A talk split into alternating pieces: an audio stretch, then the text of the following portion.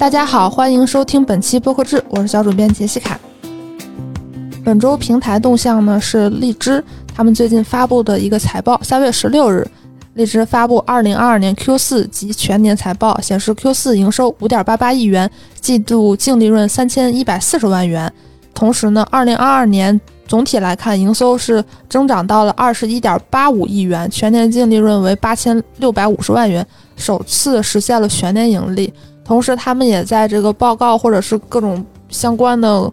新闻报道之中表示，他们接下来将全面推进 AI 聊天机器人业务，打造综合聊天机器人平台。呃，因为现在 AI 这个绝对是科技圈的首先的热点嘛，那和这个音频的结合听起来是比较有想象力，但是感觉和播客是越来越远了。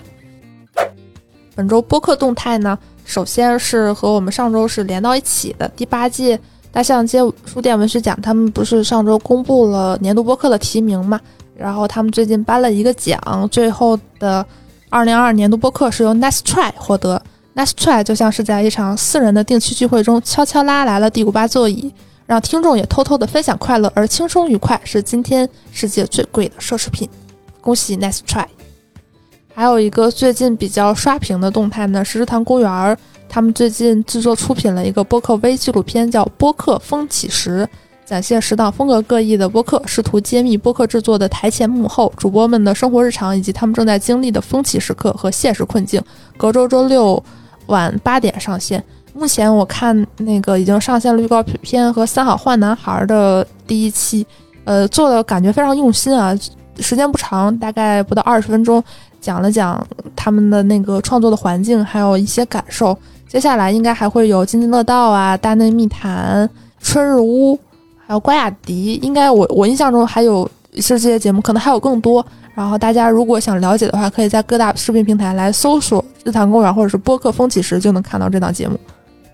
还有一个动向呢，是一个也又是一个颁奖了。二零二三年克劳瑞第七届中国新媒体峰会上有一个。播客的奖项是二零二二年度喜马拉雅最具商业价值播客主。获奖的人他是以人和厂牌为单位，分别是文化有限的杨大一、播客 Fit for Life 的姥姥姥爷、播客马栏山广播站的马奔啊，就是应该是三个牛，不知道读没读对。呃，还有播客厂牌 Marcast 以及喜马拉雅头部历史播客主颜亮。前几档节目都是我们比较熟悉的这个播客创作者。然后这个历史播客主原谅是我第一次听说，可以感觉得出来，就是喜马拉雅和外界对于播客的定义，可能和我们印象中的定义不太一样吧，或者是我们的算是所谓的狭义播客，这个其实还挺值得好好 猜想。然后本周营销风向呢，是一个国际大品牌星巴克，他们最近和高德地图出了一个研撅曲功能。他们最近与 JustPod 联合忽左忽右 Talk 三连出池以外，制作了一系列播客口播。我看节目内容不太受这个活动的影响，只是在节目里头进行了一定的口播。这个新形式还挺有意思的，因为这种大品牌做口播的事情此前不是很多，而且这个功能其实还挺适合播客这个场景的，因为很多人可能是在通勤或者开车的时候收听。本周的海外动态呢，还是由我们的这个 Spotify 这位老朋友开启，但是不是什么正面新闻了。最近彭博社的一份报告说，Spotify 在二零二二年二月宣布为创作者多样基金投入一亿美元后，但是目前 Spotify 只花了该金额的百分之十。此前呢，二零二一年 p o News 强调，许多 Spotify 已经宣布但从未推出的大型节目，Spotify HiFi 也在二零二一年二月宣布，但也没有实现。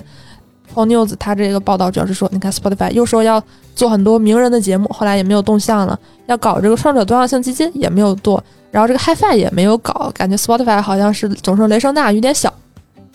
还有呢，一个 Spotify 的竞争对手 YouTube 就是属于那种不在呃人不入场，但是这个场里一直有它的存在感。Spotify。YouTube 一直在不同的口径中都担任过美国最大的这个播客收听 APP，这个主要是针对于统计的口径了。YouTube 确实因为它广泛的这个普及，所以说很多人是有从 YouTube 听播客的习惯。